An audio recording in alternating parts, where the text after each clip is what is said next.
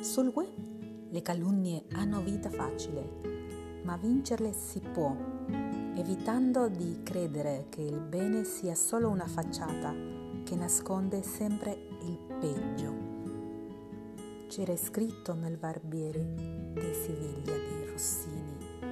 La calunnia è un venticello, una oretta assai gentile, che insensibile, sottile, leggermente dolcemente incomincia a sussurrare piano piano, terra a terra, sottovoce, sibilando va scorrendo, va ronzando nelle orecchie della gente, si introduce destramente e le teste e i cervelli fa stordire e fa gonfiare. La diffamazione è un meccanismo malefico che gli antichi conoscevano bene. Noi ne abbiamo moltiplicato la potenza grazie a internet, ai social media.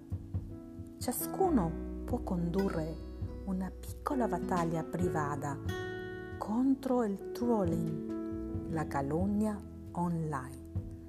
È un'operazione di pulizia del nostro pensiero preferire chi è portatore di una visione positiva, voltarci dall'altra parte di fronte a chi ha sempre qualche retroscena e squalido da raccontarci. Non ascoltare e non leggere più chi vuole convincerci che il bene nel mondo è solo una facciata. Ci guadagneremo tutti in serenità.